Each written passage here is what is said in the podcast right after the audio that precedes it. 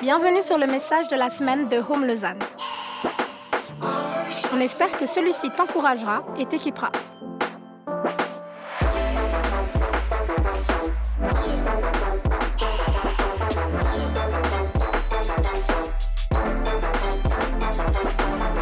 Pour plus d'informations sur notre Église, n'hésite pas à visiter notre site internet sur www.eglisehome.com.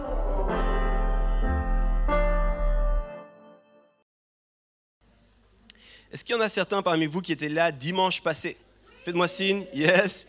C'était un dimanche où il y avait des baptêmes, on a vraiment eu de la joie dimanche passé de pouvoir célébrer les baptêmes. Euh, et, c'est bon de pouvoir voir et, être témoin de gens qui prennent cette décision de dire je décide de suivre Jésus. Je décide de, de, de, de l'appeler mon sauveur et mon Seigneur et puis qui marque ça. C'était vraiment un bon dimanche.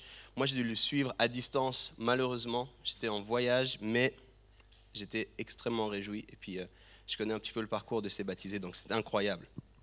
Ce matin, euh, ça va être un message un peu difficile. C'est dommage, hein oh. Tu te lèves, tu te dis, ah yes, trop bien. Puis, ça va être un message un peu difficile. Parce que je crois que des fois, on doit oser être un petit peu challengé. On est des fois dans notre zone de confort, on vit des choses, puis des fois on a besoin d'être juste réconforté, encouragé, mais des fois on doit être aussi un petit peu challengé. Puis en fait, ça s'inscrit dans, dans une série, on va voir trois messages dans cette série. Et là, les gens sont en train de se dire, OK, les, semaines prochaines, je ne viens pas. Euh, trois messages qui vont être challengeants parce qu'on va parler des relations. On va parler des relations, puis les relations, c'est un lieu de plein de challenges, n'est-ce pas? Il n'y a pas besoin que j'en dise plus pour que déjà, chacun d'entre vous, vous étiez en train de penser à quelques relations qui ne sont pas si faciles que ça. On a des relations qui sont challengeantes, et puis je crois qu'on doit être challengé sur notre façon de vivre les relations. Alors pour commencer, j'ai envie de poser ensemble qu'une des particularités de nous en tant qu'êtres humains, c'est que nous sommes des êtres relationnels. Indépendamment des challenges, des choses qu'on a pu vivre, des fois difficiles, des fois extrêmement difficiles, on a besoin de relations, on soupire après les relations, on veut tisser des relations, et c'est une bonne chose. Maintenant, quand on regarde autour de nous, je crois que c'est assez évident de voir que aujourd'hui, la plupart des relations ne sont pas forcément saines. Je vous donne deux, trois mots qui vont, voilà. Aujourd'hui, beaucoup des relations sont des relations entre opprimés et oppresseurs. Beaucoup d'entre vous, vous connaissez ce qu'on appelle le triangle de Karpman avec l'idée du sauveur, du bourreau et de la victime. Et on est souvent dans ce cercle-là, ou en tout cas dans ce triangle-là, relationnel, où on a chacun un rôle et puis on voit l'autre dans un autre rôle. Euh, on est souvent dans une relation de supérieur à inférieur. On est souvent dans une relation de fort ou faible, souvent autoritaire et soumis. Et finalement, la plupart de nos relations sont difficiles, voire même brisées. Et au cœur de ces relations difficiles, un des lieux où les relations sont aussi particulièrement difficiles, c'est les relations entre les hommes et les femmes. Il y a une personne qui m'écoute ce matin. Comment? Merci, on est ensemble. Aujourd'hui, il y a des mots comme ça, le féminisme, la masculinité toxique et tous ces mots qui vont avec sont ce qu'on appelle des fois les buzzwords. Les mots, tu, les dis et tout de suite, ça, en même temps, ça suscite un intérêt, en même temps, ça crispe un peu. Qu'est-ce qu'on va dire maintenant? Qu'est-ce qu'on va dire de ça? Et on est dans cette réalité. Puis, j'aimerais vous proposer, au tout début de cette relation, que Dieu avait un projet extrêmement différent au départ. Son intention n'était pas qu'on ait des relations aussi brisées que celles qu'on a maintenant. Son intention n'était pas du tout que ce soit aussi compliqué, aussi difficile. Et je pense que, en tant que chrétiens, les gens qui se revendiquent disciples de Jésus, qui vivent à l'image de Christ, devraient vivre et incarner autre chose concernant les relations. Et ça, c'est mon cœur à moi avec cette série. C'est de dire comment est-ce qu'on peut être équipé pour vivre autre chose concernant ces relations. C'est facile le constat que les relations vont pas si bien que ça, mais comment est-ce que nous, on peut vivre autre chose? Et c'est la raison pour laquelle, en fait, chaque année, quasiment, on aborde ce terme des relations saines. Et puis, c'est aussi pour nous l'occasion d'aborder un, autre thème qu'on doit, je crois, aborder davantage en Église. C'est le thème de la sexualité. Je crois qu'on doit l'aborder davantage. Pourquoi? Parce que c'est le thème qui est présent partout. Et euh, Tim Keller, moi je me cache toujours derrière Tim Keller quand il y a des doutes, tu sais. Parce que je me dis, s'il y a un problème, vous allez voir avec Tim. En l'occurrence, il est décédé, malheureusement. Mais sa théologie continue, n'est-ce pas? Et il disait, c'est fascinant, il y a des choses que tout le monde parle tout le temps. Nommer l'amour, le, donc le sexe, l'argent, les relations de pouvoir. Et il disait, c'est une des choses que les églises ont tellement peur d'aborder. On devrait aborder ça parce que c'est les conversations qu'il y a à la machine à café, aux pauses. C'est les discussions, c'est les thèmes qui sont dans tous nos films. Pourquoi est-ce qu'on n'en parle pas plus? Et parfois, cette réalité de la sexualité, elle prend aussi la forme d'une idole. Je vais en parler un petit peu ce matin. Mais c'est fondamental qu'en tant qu'Église, on adresse les idoles. Qu'on parle de ce qui a pris la place de Dieu dans nos sociétés. Pour remettre Dieu à sa place. Il y en a qui sont d'accord avec moi Ça va? Parce que là, je n'ai pas encore commencé à être challengeant, les amis, d'accord? Si ici vous vous sentez challengé, on est mal parti hein, pour la suite du message, juste que vous sachiez. Alors, on va parler de ça, puis on va parler un petit peu de ça ce matin. Puis j'ai juste envie, encore en, préliminaire, de vous dire je ne fais pas de l'éducation sexuelle. Vous avez entendu les jeux de mots là? Pas mal, hein je ne fais pas de l'éducation sexuelle, je ne crois pas que tout soit sexuel, de loin pas. Je crois que dans les relations, il y a beaucoup de choses qui n'ont rien à voir avec la sexualité. Mais je crois que c'est intéressant de voir comment notre sexualité, notre rapport à la sexualité nous aide ou pas à construire des relations saines. C'est sur ça qu'on va parler un petit peu ce matin. C'est avec ça à l'esprit que j'aimerais simplement commencer en priant, parce que quand on fait des messages difficiles, il faut que les cœurs soient ouverts. Alors je prie pour moi, pour que j'ai le courage de dire ce que j'ai préparé, puis je prie pour vous, que vos cœurs soient ouverts. Saint-Esprit, on te, on te laisse toute la place ici. On l'a chanté, on l'a déclaré, on l'a prié déjà avec l'équipe. Je vais simplement le répéter. J'ai travaillé, j'ai réfléchi, j'ai préparé ce message, mais Seigneur, utilise-moi. Donne-moi la clarté, la capacité d'être clair et précis dans mes mots, et le courage de dire ce que tu m'invites à dire. Et je te prie pour le cœur de chaque personne qui va entendre ce message. Que ça puisse être des, des, semences qui portent la vie dans les cœurs. Je prie dans le nom de Jésus. Amen. All right. Combien d'entre vous, vous avez entendu que les chrétiens disent, ou même ils vous ont dit à vous, pensent des choses du genre il ne faut pas coucher avant le mariage Vous avez déjà entendu ça? Ok, c'est pas mal. Il ne faut pas se masturber. Vous avez entendu ça déjà? Ok. Il ne faut pas regarder du porno? Ok. Il ne faut pas? Ok, ça marche indépendamment du fait que personnellement je sois à 100% d'accord avec ces réalités, je trouve extrêmement dommage que nous ayons cela comme prémisse à la conversation sur la sexualité. En fait, je pense que ce n'est pas du tout comme ça que Dieu a introduit la notion de sexualité. Il n'a pas commencé en disant au passage, il ne faut pas, trois petits points. Il a dit quelque chose d'extrêmement différent. Et, et c'est mon premier point ce matin. Il a dit la sexualité, c'est tov. Merci. La sexualité, c'est Tov. Si on revient au tout début de l'histoire, à la Genèse, au moment où il y a ce récit de la création dans les deux premiers chapitres, mais en particulier la fin du premier chapitre, il nous est dit, écoutez bien, Genèse 1, verset 31, Dieu regarda ce qu'il avait fait et il constata que c'était très bon. L'expression pour très bon ou très bien ou d'autres traductions de très bonne chose, c'est justement tov en, en, hébreu. Et ça peut se traduire par agréable, par bon, par excellent, par de grande valeur. Quand Dieu a terminé la création dans son ensemble, il s'arrête, il regarde et il dit, c'est vraiment bien cette histoire. C'est bon ce que j'ai fait là. Je crois que c'est vraiment bon. Puis je crois que quand on commence la conversation avec des listes d'interdits, on en oublie presque de dire que Dieu a créé ça puis qu'il trouvait ça très bon. Ça, c'est la première fois qu'on voit Dieu s'exprimer sur ce qui se passe. Il dit c'est très bon. Quand Dieu a créé tout ce qu'on connaît, ça veut dire l'univers, le cosmos, la Terre, l'humanité, mais aussi l'humanité dans sa sexualité. Il a dit c'est très bon. On oublie parfois que Dieu aime les bonnes choses. Je ne sais pas si vous le saviez, vous saviez que Dieu aime les bonnes choses? Et vous savez aussi qu'il est l'auteur des bonnes choses? Quand je dis ça, je ne suis pas en train de parler que la bonne chose, c'est la bonne réponse à un dilemme kafkaïen. Quand je dis les bonnes choses, je ne suis pas en train de dire la bonne réponse à une question théologique. Je ne suis pas en train de dire même juste la bonne morale ou la bonne éthique. Littéralement, il aime juste les bonnes choses. Les choses là, les choses matérielles qui sont bien, qui sont belles, il les aime. Les bonnes choses, c'est notamment la nature. C'est ce qu'on voit quand on est à l'extérieur. Il y en a combien ici qui aiment aller regarder un beau paysage et c'est vraiment beau cette histoire? Dieu aussi trouve que c'est vraiment beau. Dans l'apologétique, petit aparté ici, mais dans l'apologétique, c'est un des arguments pour Dieu, c'est la beauté il y a plein de choses qui sont belles et qui n'ont aucune raison d'être belles. Il n'y a aucune efficacité d'être belle, mais Dieu voulait que ce soit beau. Parce qu'il aime les bonnes choses.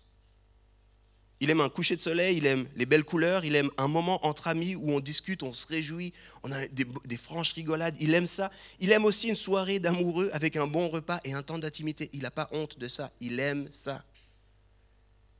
Quand il termine le récit de la création, il dit c'est vraiment bon tout ça.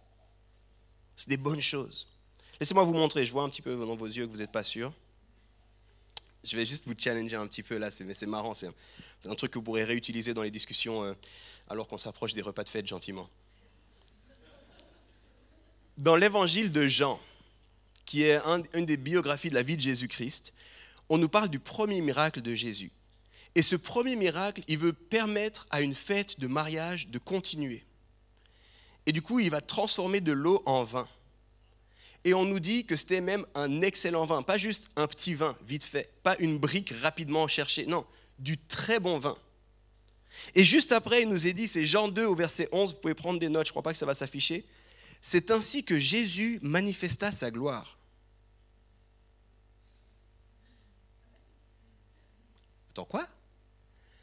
Donc, je ne sais pas si tu as déjà été à un mariage, on arrive gentiment, une heure du mat, sur le dance floor, les mariés déchaînés, papy, mamie qui sont rentrés parce qu'une heure du mat, ça commence quand même à être tard. Ton oncle un peu bizarre qui, vas-y DJ, on n'a plus de vin. Et là, Jésus qui se dit, alors, c'est pas lui qui a cette idée, c'est sa maman, il y a toute une conversation, mais Jésus dit, bon, on va permettre que la fête continue. Il transforme de l'eau en vin. Et juste après, Jean nous dit, il a révélé sa gloire. C'est bizarre quand même, non? Je ne sais pas si vous y avez déjà pensé à ça. De l'eau transformée en vin égale la gloire de Dieu. C'est une équation que beaucoup de chrétiens ont un peu oubliée. Hein je ne sais pas s'il y a déjà pensé. Du vin, du bon vin, la gloire de Dieu. Un paysage grandiose, la gloire de Dieu. Un sourire et un temps de qualité autour d'une table, la gloire de Dieu. Un couple qui vit une saine sexualité, la gloire de Dieu. Je ne sais pas si on réalise ça. C'est lui qui a créé ces choses, puis qui trouve que ces choses sont bonnes. Et je crois qu'en tant que chrétien, on doit des fois redécouvrir la joie et combien Dieu veut qu'on puisse avoir du plaisir. J'ai déjà prêché ici, puis je maintiens qu'on doit avoir une meilleure et une saine théologie de la souffrance, qui fait partie de la vie. Puis très souvent, les chrétiens ont une mauvaise théologie de la souffrance. Mais je crois que c'est tout à fait la même réalité concernant la notion de plaisir. On doit redécouvrir une saine théologie du plaisir et réaliser que Dieu aime les bonnes choses. Puis que Dieu veut qu'on ait aussi des bons moments et des bonnes choses. Si on en revient sur la sexualité, j'aime beaucoup comme John Mark Comer le résume. Il dit L'être humain était un être sexuel avant d'être pécheur. Ça, c'est bien de se le rappeler des fois. Le péché qui arrive et puis qui dérange beaucoup de choses, on va en parler tout de suite, arrive après la notion d'être des êtres sexuels.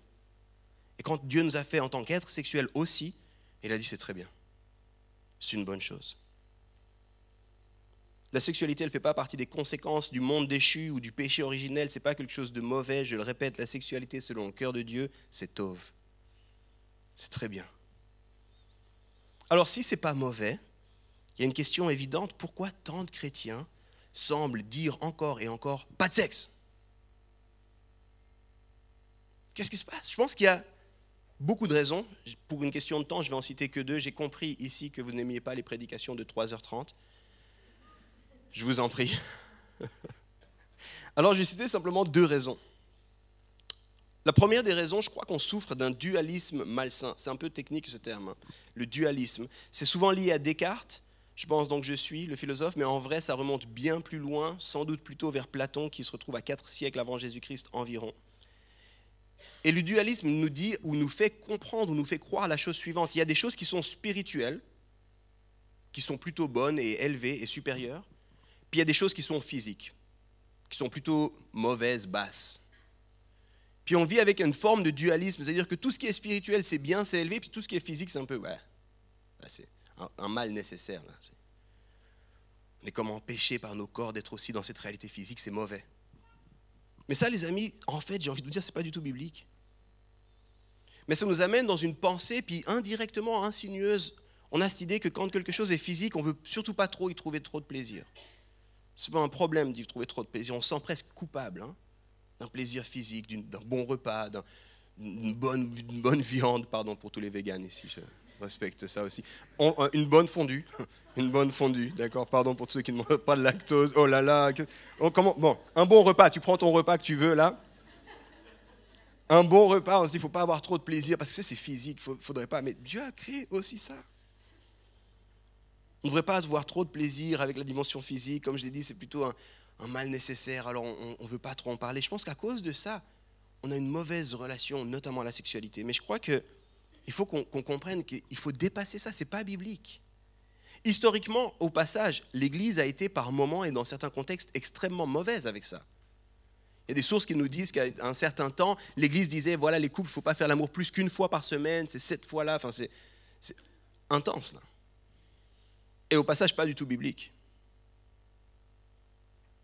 Mais à cause de ça, il y a beaucoup de gens qui en sont arrivés à l'idée que le sexe est fondamentalement impur, ce qui n'est pas vrai. La sexualité était là depuis le départ et c'était tov. La deuxième des raisons pour laquelle on en est arrivé là, c'est que malheureusement, et c'est là que ça va devenir intéressant pour nous, la sexualité telle qu'on la comprend, telle qu'on en parle, telle qu'on la voit aujourd'hui, est loin de ce que Dieu avait sur son cœur au départ. Je ne sais pas si on réalise pleinement ça. Je vous ai lu tout à l'heure le dernier verset du chapitre 1 de la Genèse. Puis au chapitre 3, il y a ce qu'on a appelé souvent le péché originel, ou bien alors la chute, euh, moi je l'appelle aussi la fracture ou la rupture. Dans le projet parfait de Dieu, l'être humain prend une décision puis se sépare de ce projet parfait de Dieu. Puis les conséquences sont immédiates et elles sont multiples. Et moi j'aime bien en parler en fracture ou en rupture parce que l'être humain est plus en bonne relation avec lui-même, il y a la honte qui arrive. L'être humain n'est plus en bonne relation avec les autres autour de lui. C'est la faute de lui, c'est la faute d'elle, c'est la faute de si. Et l'être humain n'est plus en bonne relation avec Dieu. Il y a une rupture relationnelle qui prend place et ses conséquences sont multiples. Un des problèmes, c'est que la sexualité telle que Dieu le voulait, quand il a dit c'est tov, qui était en fait, dans le terme hébreu, c'était la sexualité ekad, est devenue, à mon avis, la sexualité pornéa. Je vais vous parler un petit peu de ça. Aujourd'hui, si vous demandez de façon aléatoire qu'est-ce que c'est que la sexualité, on est très souvent loin de la vision initiale de Dieu. On trouve souvent aujourd'hui, quand on parle de sexualité, si vous faites un micro-trottoir, on trouve souvent que la sexualité, c'est quelque chose simplement lié au plaisir pour soi, un plaisir égoïste. C'est quelque chose de, lié à la performance. C'est quelque chose lié à l'instrumentalisation de l'autre, qui devient un objet de mon plaisir et qui doit performer pour me satisfaire. Et ce n'est pas du tout ça que Dieu avait sur le cœur au départ. Donc aujourd'hui, on est face à une sexualité qui n'a rien à voir avec ce que Dieu voulait. C'est plus du tout un moment de partage profond. C'est plus du tout un moment de réjouissance, d'union et de communion, de rire et d'intimité de l'âme manifestée dans nos cœurs et nos corps. C'est plus du tout ce moment qui fait que deux sont un. Ça, c'est ce que Dieu voulait, mais on est très loin de ça aujourd'hui. Vous pouvez prendre des notes, je vais boire un peu de thé. ce qui se passe très souvent, c'est que ce que Dieu avait prévu pour nous, pour notre bien, devient un peu notre Dieu à nous. Dieu avait prévu la sexualité pour un cadre précis, pour quelque chose qui nous faisait du bien et puis qui était une bonne chose, puis c'est devenu notre Dieu. Mettre quelque chose à la place de Dieu, c'est aussi ce qu'on appelle l'idolâtrie, je vous en ai rapidement parlé avant. Et la réalité, les amis, c'est que, que vous le réalisiez ou pas, on a tous été créés pour adorer. Ça veut dire qu'au fond de nous, il y a un désir profond d'adorer, de reconnaître. Et adorer, ce n'est pas forcément, des fois on a une mauvaise image. Adorer, c'est se mettre à genoux, lever les bras. Oui, ça peut prendre ça. Mais adorer, ça veut simplement dire mettre notre espoir, mettre notre, identité, mettre qui nous sommes dans quelque chose d'autre. C'est ça adorer. Et du coup, on reconnaît, puis on revendique cette chose comme la chose ultime. Tout le monde n'est pas forcément d'accord alors. Voyez ça. Placer notre confiance, notre identité, notre valeur dans quelque chose. Combien de personnes adorent leur carrière? En Suisse, on est très là-dedans. On adore notre carrière. À tel point que quand on arrive à la retraite, c'est l'anxiété qui est là. Qu'est-ce que je serai une fois que je ne travaille plus? Comme si toute notre identité était liée à notre fonction professionnelle. Combien de personnes adorent leur famille? Mes enfants, je les adore. Je ne sais pas ce que je serais sans eux. Et, j'ai quatre enfants, si jamais vous ne me connaissez pas, j'aime beaucoup mes enfants là. Mais vous étiez tout à fait entier avant d'être parents? Ce pas vos enfants qui vous ont fait? Et ne leur mettez jamais la pression de devoir porter votre raison d'être? C'est la pire des idées pour un enfant. Du haut de ses quatre ans qui joue avec des Legos et puis, puis il doit porter en plus de ça qui vous êtes. Une folie. Combien de personnes adorent leur compte en banque? Dans les crises financières, il s'est passé quelque chose que les philosophes ont, pris des années, des années à étudier. Comment est-ce que c'est possible que quand sur un ordinateur, on perd de l'argent, qui au passage, je ne vais pas faire de l'économie ici, mais un argent qui n'existe pas, ça ne veut pas dire qu'on n'a pas volé des lingots d'or réels. On a juste des chiffres qui ont changé sur un ordinateur, des gens suicident à cause de ça. Quelle idée ça? Si ce n'est que tu as mis ta valeur, ton identité, qui tu es dans l'argent. Et je crois qu'à bien des égards, notre culture en est arrivée à adorer, à nous encourager à adorer une sexualité qui est très loin de ce que Dieu voulait. Aujourd'hui, pour beaucoup de gens, la sexualité, c'est devenu le but et le seul endroit du plaisir.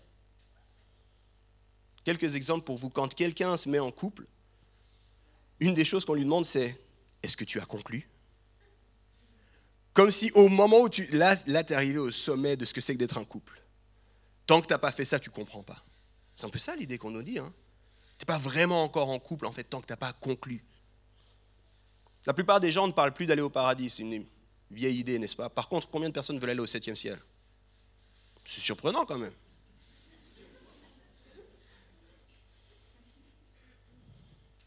Si quelqu'un décide de dire, moi je vais attendre le mariage pour vivre ma sexualité, la plupart des gens vont dire, non c'est sûr, toi tu as, une maladie, toi. Soit une maladie ou un problème, il y a quelque chose qui ne va pas, tu dois vivre des traumas quelque part. C'est pas possible que cette décision soit juste saine. Et on en est rendu à cet endroit où, la sexualité a pris une place qui ne veut rien dire en fait, qui n'a plus rien à voir avec ce que Dieu voulait, ça devient, ça devient un but, une idole. Je le répète, ce qui était censé être un don merveilleux et quelque chose à apprécier pleinement dans le cadre du couple est devenu un Dieu qu'on recherche à tout prix au détriment des autres et de soi-même. La sexualité écade qui était tove est devenue le sexe pornéa. Là, j'utilise plein de termes que vous ne comprenez pas.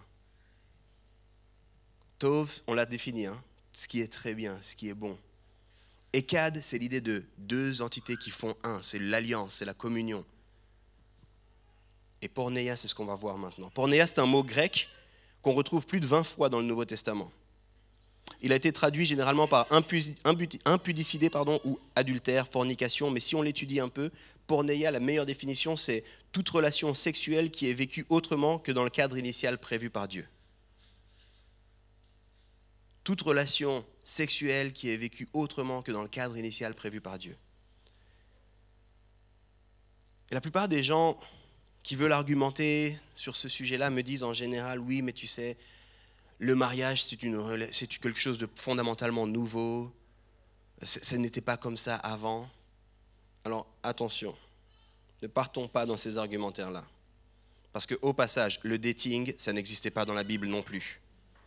Donc si c'est ça ta raison, arrête de dater, ok? Et puis si tu continues en disant, ouais, mais Dieu voulait pas tellement, j'ai envie de te prendre le temps avec toi, puis je m'assois avec toi, puis je te montre comment Dieu instaure et met en place le mariage dans Genèse déjà. Parce que Dieu va lui-même dire, l'homme quittera son père et sa mère pour s'attacher à sa femme. Au passage, quand il dit ça, il n'y avait pas de père et mère. Si jamais. Quand il dit ça, il y avait Adam et Ève. Je te laisse réfléchir qui était le papa et la maman d'Adam.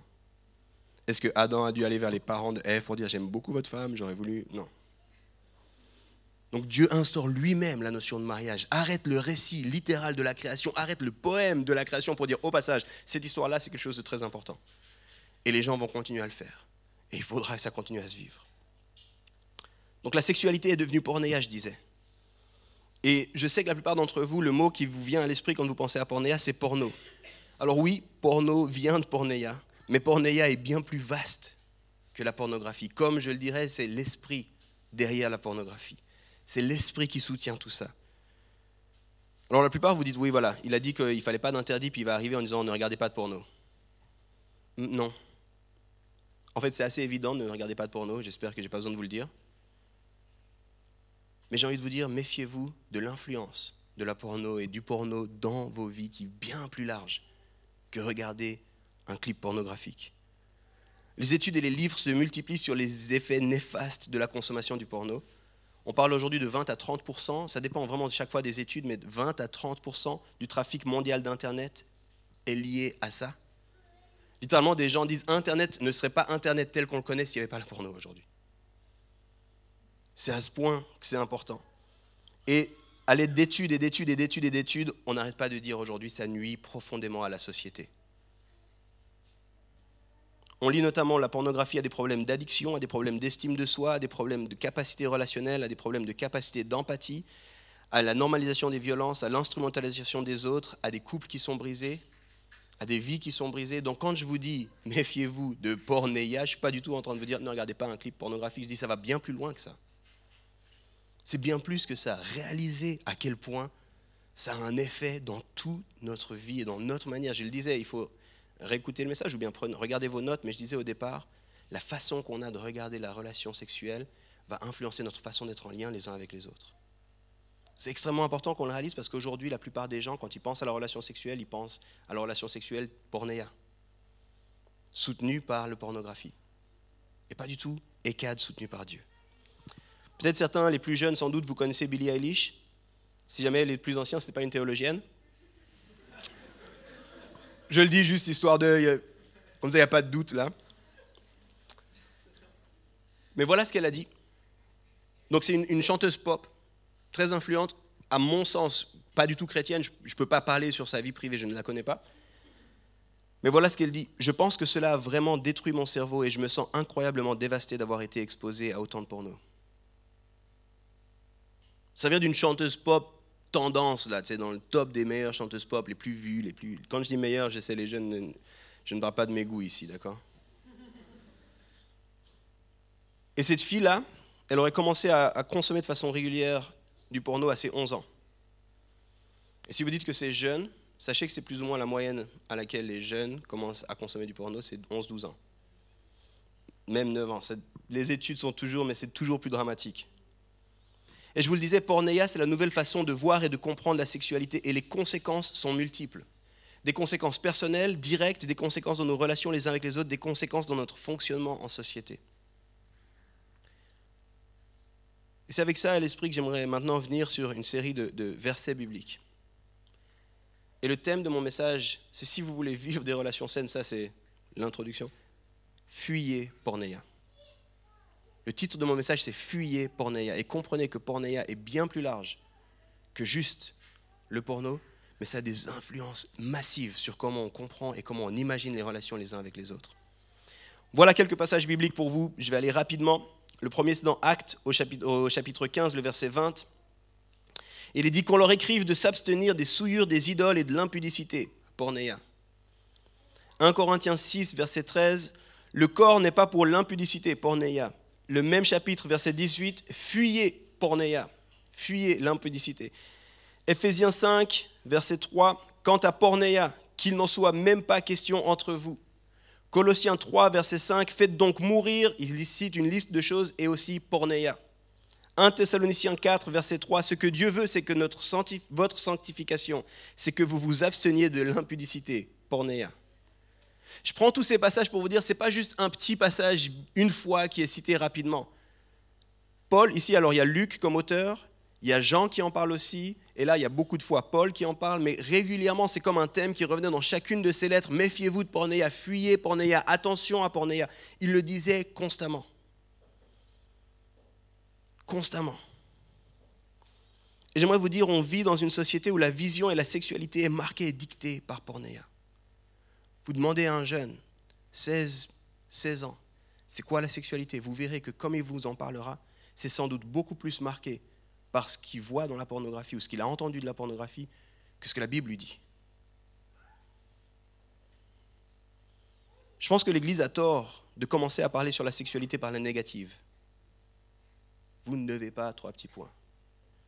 Mais je pense que l'Église doit revenir avec un discours sain sur la sexualité en tant que quelque chose de bon et que l'Église doit profondément combattre pornéa.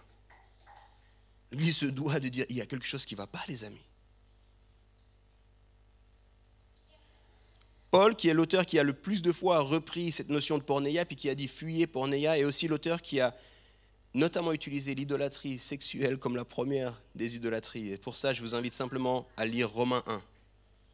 Vous lisez Romains et vous verrez, il dit, ils ont oublié qui était Dieu, ils adorent leur propre corps, ils en sont, et puis en fait, c'est l'idolâtrie de la sexualité qui a repris la place. Et Paul, lui, il avait une certaine image de, ce que c'était que pornéia dans son temps. À son époque, et en particulier dans une saison de sa vie, parce que ça changeait de lieu en lieu, mais la divinité de, la sexualité avait un nom, peut-être vous le savez, c'est Aphrodite. C'était la, la divinité de la sexualité. Puis elle était notamment adorée à Éphèse. Puis il y a des sources historiques qui nous disent que le temple d'Aphrodite avait jusqu'à 1000 prostituées. Et que les gens du monde entier allaient jusqu'à ce temple pour adorer Aphrodite. Comprenez par là consommer des, prostituées. Je crois qu'aujourd'hui, le temple a changé de lieu il s'appelle Internet. Je crois que la déesse a changé de nom. Elle s'appelle simplement la porno. Et quand je regarde les statistiques liées à ça, j'ai l'impression qu'Aphrodite est bel et bien vivante aujourd'hui. Et que les gens continuent à faire des sacrifices à Aphrodite. L'industrie du porno brasse des milliards. Les plus optimistes comptent déjà en milliards, mais peut-être quelques dizaines. Les moins optimistes, on parle de centaines de milliards d'argent, puis c'est toujours difficile de savoir jusqu'à où ça va ces répercussions. Donc, je vous laisse regarder pour vous-même si vous voulez les statistiques. Mais c'est une industrie qui demande qu'on fasse des sacrifices, qu'on perde son innocence, qu'on devienne addict, qu'on ait une mauvaise estime de soi, qu'on ne respecte plus les autres. C'est de nombreux sacrifices qui sont demandés par ça.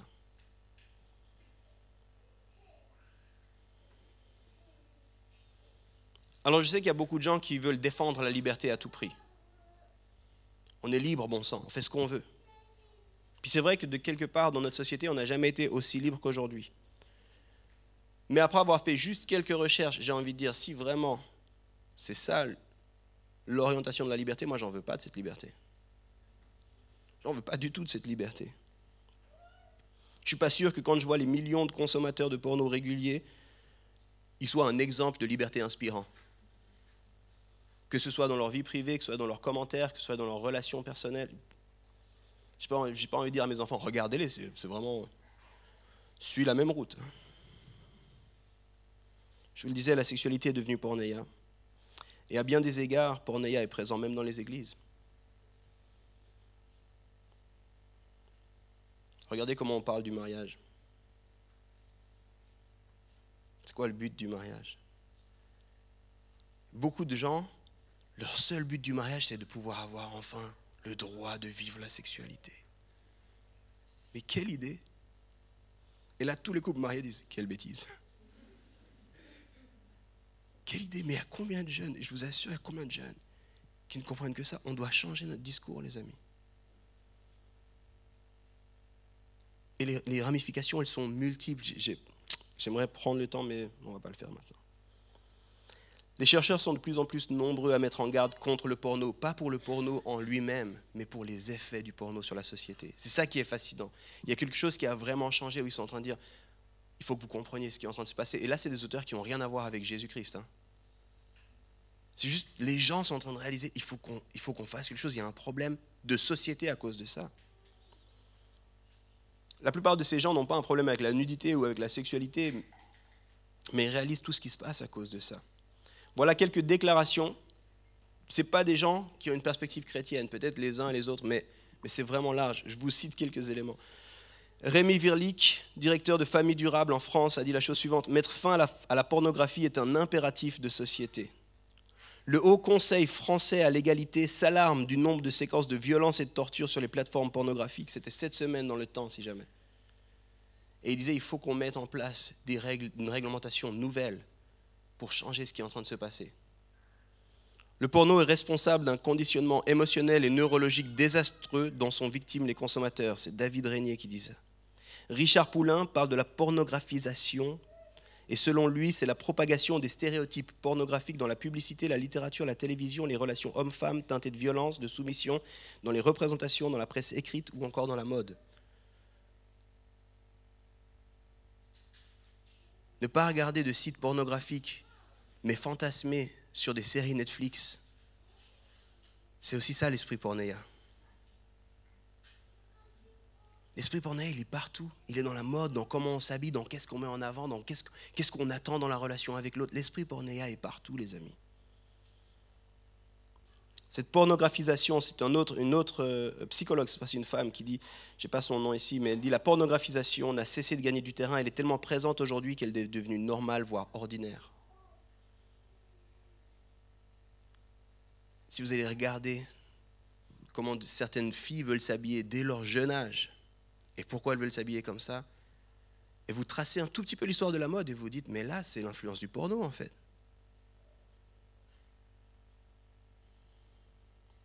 Donc quand Paul dit fuir pornéa, et si moi je vous dis aujourd'hui fuir pornéa, ça va beaucoup plus loin que de ne pas regarder du porno. C'est changer notre compréhension et notre approche de la sexualité dans son ensemble. C'est repenser à cette notion-là, c'est quoi la sexualité, puis à quelque part, je le dirais ainsi pour tous ceux qui se souviennent de la série Minorité créative, il s'agit de vivre une éthique différente. Alors j'aimerais terminer avec quelques pistes pour savoir quoi faire alors. Parce que je sais que je vous ai challengé. Puis l'idée de ce message, c'est que vous en arrivez, ok, mais on fait quoi alors, Yves? J'ai envie de vous dire, ça part tout du cœur. Ça part tout du cœur ici, là, à l'intérieur. Tout commence par la position de notre cœur. Et si vous réalisez que vous n'avez pas une relation saine face à la sexualité, demandez au Saint-Esprit de toucher vos cœurs maintenant. Quand je dis pas une relation saine, c'est peut-être on se crispe. Hein. Dès, qu'on dès que j'ai dit le mot sexe, vous dites, oh là là, qu'est-ce qui se passe? Mais ça peut être plein d'autres choses aussi. Puis c'est pas mon travail de vous dire qu'est-ce qui se passe, mais, mais checkez vos cœurs. Qu'est-ce que moi je crois de la sexualité en fait? Sincèrement. Comment je le vois et pourquoi je vois ça comme ça? Ça vient d'où? J'ai enlevé cette citation, c'est dommage, elle était bonne, mais c'est une citation qui, dit à quelque part la, façon qu'on a de fonctionner aujourd'hui, c'est par rapport aux histoires qu'on se raconte. Quelle est l'histoire que vous vous racontez sur la sexualité?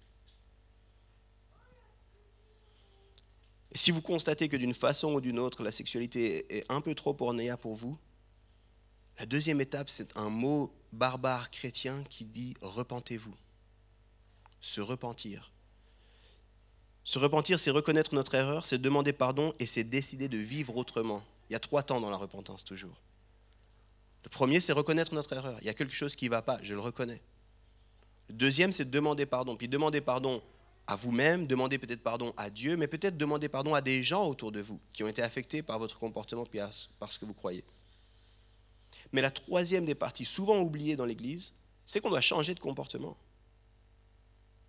Changer de comportement, c'est extrêmement important. Qu'est-ce que vous allez mettre en place pour ne pas fonctionner de la même manière? Ça, c'est repentir. J'aime trop quand Pierre prêche la première fois dans Acte 2. Il est interpellé parce qu'il avait un public qui l'interpellait librement. Et l'interpellation, c'est Frère, que ferons-nous? Et il leur dit Changez de vie. Changez de vie.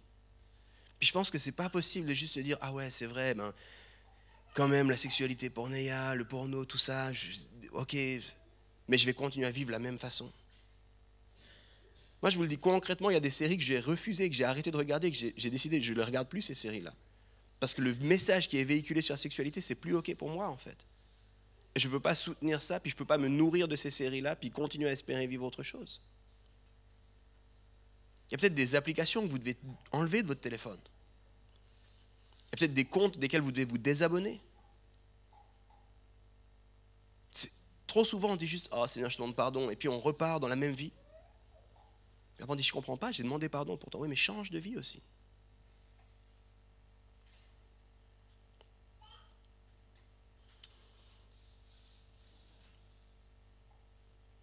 J'ai connu des gens qui ont été radicaux face à ces choix. Je pense que c'est une bonne chose d'être des fois un peu radical. On n'aime pas le dire, mais je, crois que dans l'histoire, un des gars les plus radicaux, c'était Jésus. Puis il a dit des trucs d'une telle violence qu'aujourd'hui, si un pasteur prêchait ça, je pense que il se ferait, on est dans la cancel culture, il se ferait simplement canceller. Si ton œil te fait, te fait euh, trébucher, arrache-toi ton œil. Wow! All right, un peu intense le gars. C'est mieux d'arriver borne dans le royaume de Dieu. Ok, man, on a compris, calme-toi. Mais le plus important, refusez de rester là où vous en êtes aujourd'hui. Puis si je vous parle de ça, c'est pour vous, mais c'est pour nous. Qu'est-ce qu'on va raconter en tant qu'Église, en tant que disciple, en tant que croyant? Quelle est l'histoire qu'on va incarner? J'ai souvent, souvent cité ça, mais pendant les premiers siècles, alors que la Bible n'était pas encore finalisée, alors qu'il n'y avait pas du tout les moyens de faire ce qu'on appelle aujourd'hui de l'évangélisation ou de la mission ou quoi, les disciples de Jésus-Christ ont impacté le monde comme jamais au travers de leur éthique, au travers de leur façon de vivre. Moi, j'aimerais qu'on dise, il y a une, bande de fous à Lausanne qui croient que la sexualité, c'est vraiment, vraiment bien, puis qu'il y a un cadre pour cette sexualité. Puis que de suivre ce cadre, ça, ça épanouit les gens. Ça crée des meilleures relations entre eux. Ça crée des meilleures relations dans la famille. Ça crée des meilleures relations avec le monde à l'extérieur.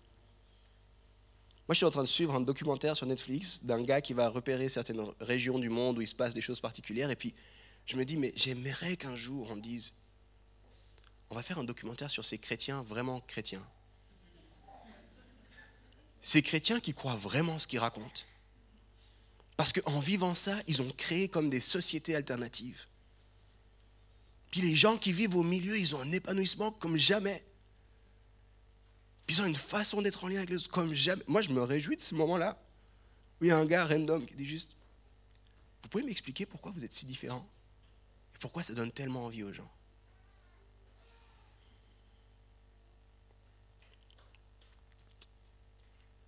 Alors j'aimerais simplement vous rappeler quoi faire de ce message. Checkez vos cœurs. Quelle est la position de nos cœurs?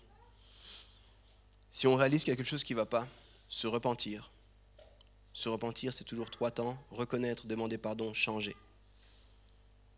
Et finalement, refuser de rester là où vous en êtes aujourd'hui.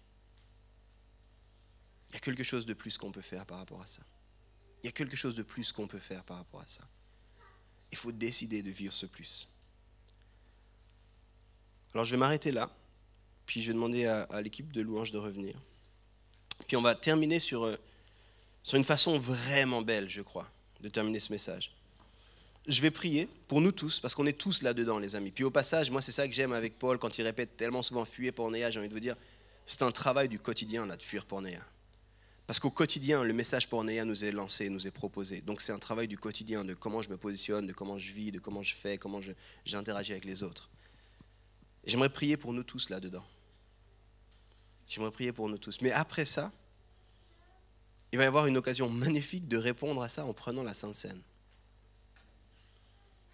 Puis je vous ai parlé de comment Pornéa est arrivé, selon moi, à Genèse 3, avec la chute, avec la fracture, avec ce qui s'est passé, le péché qui est entré dans le monde. Puis je ne sais pas à quelle mesure, je ne sais pas où vous vous situez, mais Jésus vient répondre à ce problème de Genèse en faisant le sacrifice ultime, en se sacrifiant pour nos péchés à nous tous. Et du coup, il nous propose de vivre en nouveauté de vie, à sa suite, restauré de cette fracture. Et quand on prend la Sainte Seine, il y a plein de choses qui se passent. Mais une des choses qui se passe, c'est qu'on dit ce sacrifice que tu as fait pour moi, il signifie quelque chose aujourd'hui, dans ma vie. C'est une façon de répondre à ce que lui a fait.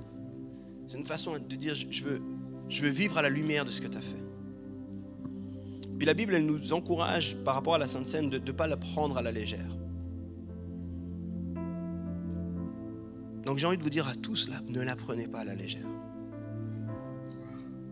Que, que cette action de prendre la Sainte Seine signifie quelque chose pour vous. Si vous ne savez pas où vous en êtes avec Jésus, il n'y a aucun souci. Mais laissez ça passer simplement. Mais si vous suivez Jésus-Christ, si dans votre cœur il est votre Sauveur et votre Seigneur, et puis que ce sacrifice à la croix signifie quelque chose pour vous, puis que vous dites j'ai envie de vivre en nouveauté de vie, et peut-être en particulier sur cette relation à, tout ce qui est de l'esprit borné, puis dire Seigneur, viens restaurer mon cœur par rapport à ça. Que ton sacrifice participe à ma restauration. Prenez cette sainte scène. Alors je vais inviter maintenant les gens à, venir avec les plateaux. Ils vont, ils vont passer, vous allez pouvoir prendre ça. Puis ce que je vous propose, on le fait à chaque fois différemment. Si vous avez envie, prenez les éléments, prenez un peu de jus de raisin, prenez un, bout de, de pain puis juste prenez un instant avec Dieu avant de manger ça. Mais sentez-vous libre et ne la prenez pas à la légère. Puis ensuite, je vais prier. Et puis vivez ce moment avec Dieu. Vivez ce moment avec le Saint-Esprit. Demandez-lui de vous parler. Et puis, gentiment, vous allez voir, on va repartir dans un chant. Puis à votre rythme, que vous puissiez rejoindre ce temps de louange. Puis louer avec nous aussi. Seigneur, je te remercie pour ton projet initial qui était merveilleux. Et je te remercie parce qu'aujourd'hui, on peut pas seulement regarder avec nostalgie, mais on peut participer à la nouvelle création, on peut participer à ton royaume qui s'est approché, on peut être des membres actifs de ce royaume et Seigneur, on veut se le rappeler en prenant cette sainte scène. Se déclarer à, à nous-mêmes et puis au monde qui nous entoure qu'on a fait une alliance avec toi. Et je te prie qu'on puisse vivre dans cette nouveauté de vie, notamment sur cette question des relations saines et puis de la place de Pornéa dans la société, mais dans nos vies à nous aussi. Moi, je te prie, Seigneur, que dans cette église, on refuse l'esprit pornéa. On soit positionné pour avoir une vision qui soit saine de la sexualité. Sans honte, avec un discours qui soit clair sur le fait que tu as voulu la sexualité, qu'elle est bonne, qu'elle est, belle quand elle est vécue selon tes termes à toi.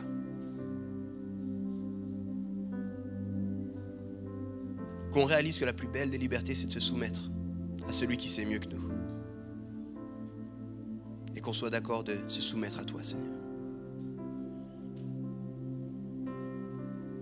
Je te prie en particulier pour toutes les personnes qui voient et sont affectées directement par cette réalité. Tu nous dis, Seigneur, la Bible nous dit que ton sacrifice nous lave de tous nos péchés. Puis je le sais pour avoir bataillé longtemps avec l'esprit bornéen. On se sent sale. Seigneur, lave-nous ce matin. Lave ceux qui se sentent sales ce matin. Fais naître en nous des cœurs nouveaux.